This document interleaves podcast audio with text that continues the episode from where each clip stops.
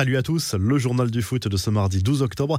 La polémique au Brésil après les propos d'un commentateur accusé d'avoir insulté Neymar à l'issue du match entre la Colombie et le Brésil. Le mot idiot a été entendu à l'antenne. Il a été prononcé par une personne non identifiée, mais pour beaucoup de téléspectateurs, il a été prononcé par Galvao Nueno en plateau. Rien ne le prouve, mais la chaîne TV Globo n'a pas souhaité répondre aux sollicitations d'autres médias brésiliens pour se défendre. Cette polémique a embrasé les réseaux sociaux. La sœur de l'attaquant du PSG a fracassé le commentateur en question. Le père de Neymar a aussi défendu son fils en énonçant toutes les critiques auxquelles il doit faire face actuellement. Où est le respect de l'être humain? Mon fils est un héros, le héros sans mensonge qui affronte son histoire de front sans chercher de lâches raccourcis, sans être traître, a confié le père de la star du PSG. Toujours à propos de Neymar, cette très belle image, le joueur a fait pleurer de joie un fan colombien à la sortie de l'hôtel de la Célessao. La star du PSG s'est arrêtée quelques instants en l'apercevant pour prendre un selfie avec lui et lui dédicacer un maillot. Le joueur est très critiqué pour son état de forme en ce début de saison, mais en train de se refaire face à l'Uruguay dans la nuit de jeudi à vendredi, toujours dans le cadre des éliminatoires du Mondial 2022. La campagne pour le Ballon d'Or est lancée. Le sujet va revenir sur la table régulièrement jusqu'au 29 novembre, date de désignation du grand vainqueur pour 2021. Décisif avec l'équipe de France en Ligue des Nations et auteur d'une année exceptionnelle avec le Real Madrid. Karim Benzema est la meilleure chance française. Le Real Madrid s'est positionné pour réclamer le ballon d'or pour son buteur, un soutien de poids quand on connaît la puissance du club espagnol et l'influence que peut avoir l'opinion publique sur les votes. Les autres favoris sont Robert Lewandowski, Jorginho, vainqueur de la Ligue des Champions avec Chelsea et de l'Euro avec l'Italie, ou encore Lionel Messi qui a enfin remporté la Copa América avec l'Argentine. L'Allemagne, premier pays qualifié sur le terrain pour la Coupe du Monde 2022. La Mannschaft a validé son billet lundi soir en battant la Macédoine du Nord 4 à 0 et sera bien au Qatar l'an prochain. Les autres résultats, les Pays-Bas ont écrasé Gibraltar 6 à 0, victoire de la Norvège et de la Turquie dans le même groupe. Bonne opération de la Russie désormais seule en tête de son groupe grâce à sa victoire en Slovénie.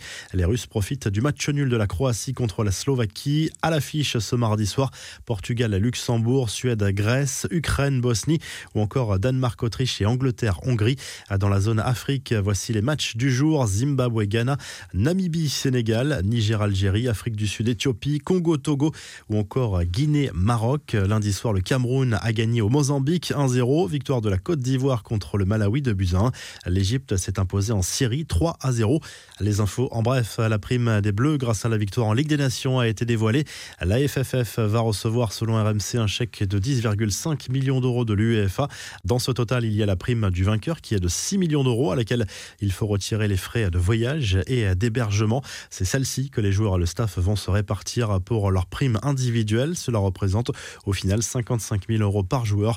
Après le carton contre l'Ukraine, l'équipe de France Espoir joue ce mardi en Serbie dans le cadre des éliminatoires de l'Euro 2023. Les Bleus espèrent s'imposer pour conforter leur place de leader dans leur groupe. Coup d'envoi à 18h30 sur Canal Plus Sport. Très bonne nouvelle pour le Barça. Ousmane Dembélé et Sergio Agüero, écartés des terrains depuis plusieurs mois, ont repris l'entraînement collectif. Les deux attaquants pourraient faire leur retour à la compétition.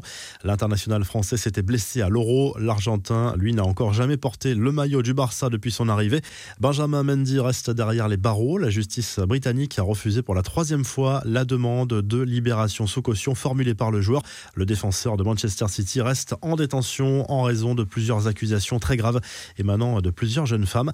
La revue de presse, le journal Équipe se penche ce mardi sur la course au Ballon d'Or, très ouverte cette année. Lionel Messi, Robert Lewandowski, Karim Benzema, Jorginho ou encore Cristiano Ronaldo rêvent de remporter le plus célèbre des trophées individuels. En Italie, la Gazette dello Sport se penche sur le mercato et notamment sur l'avenir de Lorenzo Insigne qui pourrait partir libre en 2022 du Napoli. L'Inter et Manchester United sont notamment sur le coup. La Juve, de son côté, voudrait recruter le monégasque Aurélien Chouameni dès le mois de janvier. En Espagne, Marca parle également de l'avenir de l'international français qui décidément est très convoité. Le milieu de terrain de l'ASM a également tapé dans l'œil du Real Madrid, le quotidien espagnol qui affirme que Chelsea étudie également cette piste pour l'été prochain.